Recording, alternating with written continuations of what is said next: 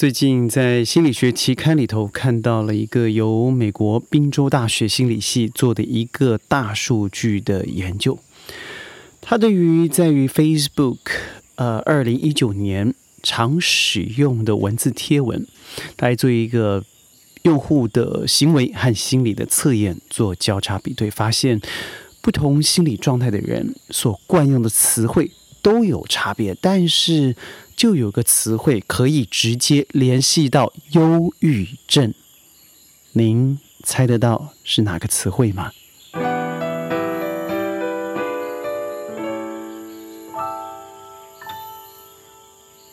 欢迎各位加入今天的宣讲会，我是轩，猜对了吗？在说这个答案之前，我先告诉各位的是。一如一样的哦，我们移师到 The Plantation 川林做户外的录音，嗯，但愿我们把一片的清新送到您的耳边。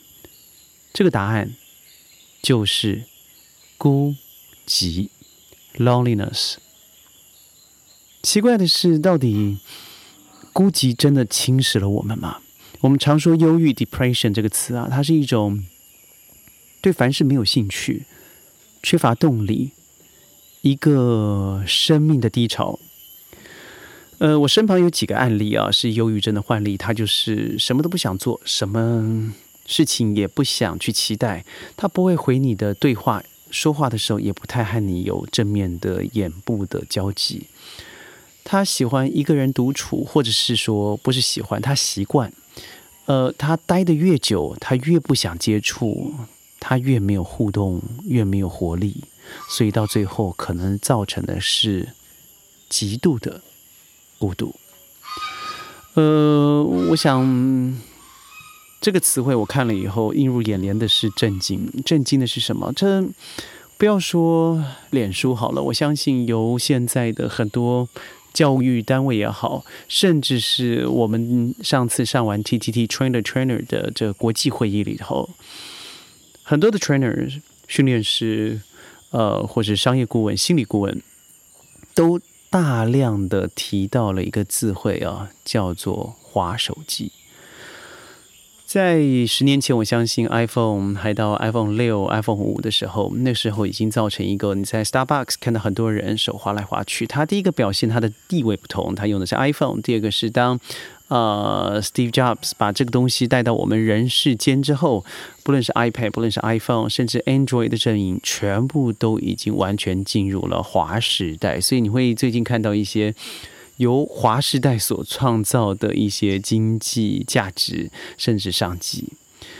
对，但是我们的生命真的只剩下了透过荧幕之后的世界吗？那为什么这孤寂？又会和滑手机有关系呢？呃，我记得在去年疫情还没有完全进入现在白热化的阶段，甚至还没有人知道疫苗未来的发展状况。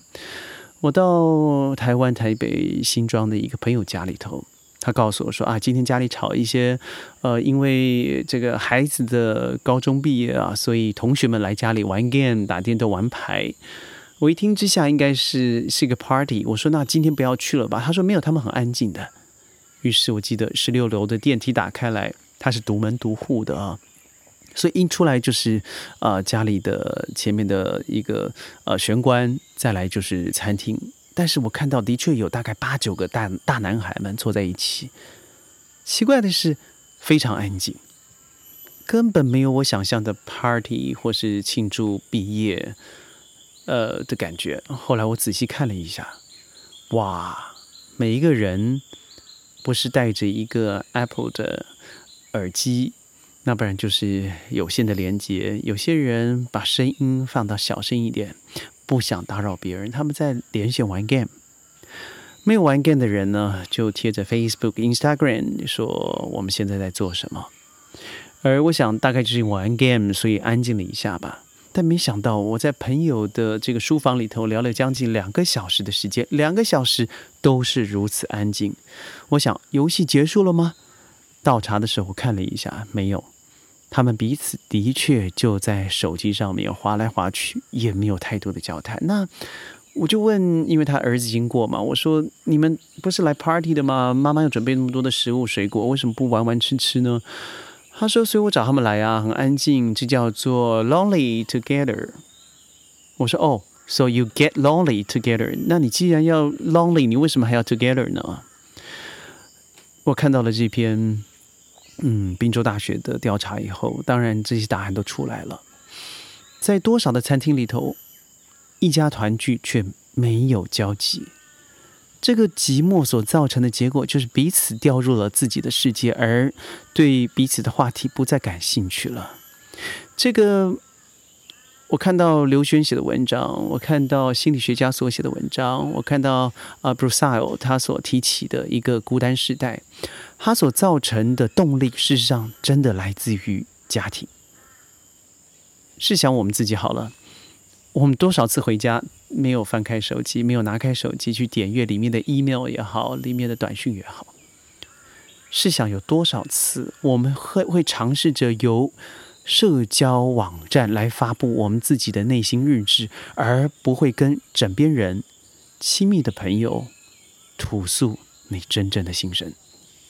再试想，有多少次你在面对面吐诉你的心声的时候，当对方回答的不如您意，你转身到了社交网站，等待下一个 like，进入这个同温层，让你得到以为相对可以取代的满足感和认同感。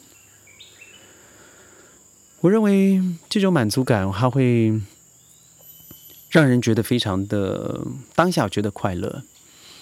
但它似乎又是虚拟的，因为当你不再接触社群网站，不再使用三 C 产品的时候，这种快乐它会变得虚幻，它会开始对真实脱节。那你就是越不使用它，你就会越不快乐。所以奇怪的是，另外一个报道是，如果我们使用的网络越长，我们也会更不快乐。那到底你不用它会不快乐？我用了它还是不快乐？我到底应该怎么办？但我要说的是，这两种不快乐是不一样的。我先说说，你不再用网络以后你不快乐，那是因为你当下你进入了一个真实的世界，你要面对的现实。那个时间，我认为不会太长，长则几个小时，多则两天。但对于一种已经网络成瘾、使用时间越来越长以后，你的越不快乐，那种是你已经上瘾了。你没有接触它，你就无法自拔。那可能不是两个小时、两天的事情，它可能是两个月、两年的事情。到最后，你会发现，你越来越孤单，你甚至越来越孤立，你越来越无法用接触与互动找到人与人之间的温暖感觉。我们在读心理学的时候，常会提到，人类他所必须要的是食物和阳光、睡眠与性。这都是一个人必须具备的，所以你有了食物可以生长，你有睡眠了可以保养，你有了阳光可以接触到自然，你有了性可以养育后一代、下一代。但更重要的是互动。人绝对不是独独居的一个动物，它必须要经由互动感觉到温度。但在网络上面，你缺乏了互动，所造成的结果就是你不知道该怎么和别人做正常的沟通。所谓的正常，是即使是茶余饭后的闲聊，即使是呃呃无聊没内容的打趣，你都已经失去了这样的功能了。你只能面对荧幕，哭着笑着。当你转过回眸的时候，你发现身旁。空无一人。最近我身旁发生了一件不大不小的事。这是我一个我很爱的学生呢，我们叫他叫他 S 好了。他告诉我说，呃，他在家里头藏了将近十万块，那大概就是呃三千多块美金。我说你藏这么多钱干什么？他说，呃，因为那是我赚来的。我说你才国中而已，你可以赚这么多钱吗？他说当然可以啦。我用网络上面呢，我我平常就一直玩 game，一直玩 game。当爸爸送给我这个无限吃到饱的网络，再加上家家里还有 WiFi 以后呢，我就一直在网络上玩到累了、无聊了，到顶顶级了，我发现上网是可以卖掉的，所以我处处找人，在学校也好，同学也好，网络上也好，我最大的年纪遇到四五十岁的呃的成年人，呃，我最小年纪也有国小的学生向我买，买到最后就累积了这些财富，大概有三千五百多块美金。我听了以后吓一跳，我说：“那你初中在干什么？”他说：“就在玩呢。”那这种玩，它不就代表一种青年？我们一直在在说的，要给青年，尤其是青少年，在青春期的时候，给他们一种次文化。次文化，我们可以看到，嗯，在比利时、在德国有有一个叫做 JVC.com 这样子的网站，它里面可以畅所欲言。有些失意的政治人物，或是在生活上得不到认同的青年，在上面可以好好的宣泄，分个不一样的栏位，有财经的，有政治的，有个人情感的，有爱情的，有生活的，有性的，在里面你可以畅所欲言。它里累里面累积了很多和生活没有直接关系的人群所集合而。产生共识，甚至创造英雄的一些人物，所以在次文化圈里头，它所包含的就不是我们正常的文化范围。在次文化里头，它包含了情色、暴力。譬如说，最近发生在中国内地的一个之前很重要的韩团男子啊，叫吴亦凡。他不但呃会说韩文，他在他拥有。嗯，加拿大的国籍，他的英文说的流利，中文说的也好，他独缺的就是演技。嗯，最近所挖出来的这个情色风波，他被指控，嗯，多起性侵害，对于女生的不尊重，对于自己的嗯，在名与利上面的迷失所造成的，呃，我觉得是国家级的伤害。而更恐怖，他所联动的粉丝群，他居然说要围剿法院，呃，把这个吴亦凡给救出来。那这所影响的结果是什么？这影响的结果就是，我们不知道现在的孩子在次文化圈里头所创造的价值观，而由这一些我们所以为他们应该是公众人物所带领的正面效应上的人所带领来教导他们应该。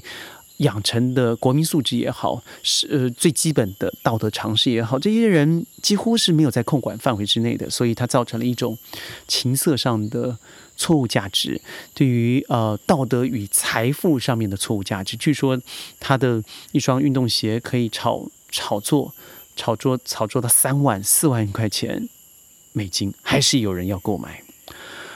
那我另外一个学生呢，他在无意之间，因为我非常不喜欢看别人的隐私的，但因为在一个活动之中，我们必须要借用电脑，所以我们把电脑交换出来。当我把他的电脑 PC 一打开的时候，映入眼帘的是极度情色的网站，还不止一个网站。那他大概连开了五六个、七八个网站，都是错误的性意性观念、错误的性知识、错误的性教育。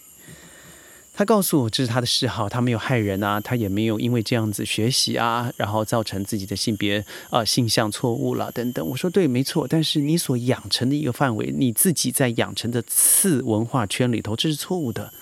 这个错误的范围是我们看不到的，而你躲在荧幕之下、手机之下、网络之下所养成的最后结果，可能就成为另外一个吴亦凡。回到我一开始讲的，那如果 gay together 是。这么困难的事情，那 get lonely together 就容易了吗？该怎么做？第一个，我认为在家里相处的时间，父母应该以身作则，把手机放下。在短短的三十分钟、四十分钟的相处里头，好好关心子女的生活，或是分享自己在工作上面的成败得失。我认为这是一个很好的交集时间。从此，你可以发觉孩子的眉目之间他的变化，他的情感状况，可以对一些问题防范于未然。第二，在你的手机上面使用要特别注意的是，有哪些是有营养，哪些是没营养的。我个人是非常不推崇 Facebook。但我不能否认，你不可能在长江大浪之前把浪给推翻了，因为它就是现在的美的宠儿。那在 Facebook 上，你怎么辨别真伪？我认为父母要主动的介入，而自己父母们也应该从自己作为最好的示范，不要养成一个划手机的时时间。譬如说，我在我的手机里头放了一个软软体，叫做 Forest。它会一直提醒我，我今天的荧幕呃点阅率时间是多久。那我可能就会避免，因为它是跨平台的，它是在每一个不论是 iOS，不论是在 Android 里头，都可以让你看到你自己的使用时间。只要同一个账户登录以后，都会提醒你。我觉得这个很棒。第三个，在你阅读的内容让自己要有一个限制以外，线下的阅读更重要。我上一集说大媒体时代已经消失了，现在进进入了小媒体百家争鸣的时候了。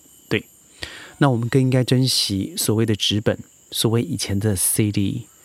现在的数位音乐已经可以到零时针的状况，更不要说现在的书籍啊，我们几乎可以在网络上找到一模一样的 PDF 版本或是呃数位的文件。对，像我个人非常推崇 e ink 这样子的电子书，但是不代表纸本的书籍它没有价值。譬如说，它可以翻页的声音，它可以有有在上面直接书写、做标记、做颜色的。可能体会到一些传统的美好。有句话叫做 “oldies but goodies”，好好掌握过去的传统，不见得对现代会有刺激甚至负面的影响。反而，我认为它会增加人们对于传统保障的认知，而刺激我们对阅读的习惯。这个东西啊，尤其是。一同寂寞这句话，我认为非常的有感，不知道你的感觉如何呢？宣讲会每天十五分钟，在云端和你分享一则世界的小故事。如果你喜欢的话，记得点阅转发。宣讲会也进入了未来的影音频道，比如说 Billy Billy Instagram，也欢迎您在那里得到我们更多的消息。我是轩，明天十五分钟云端见，拜拜。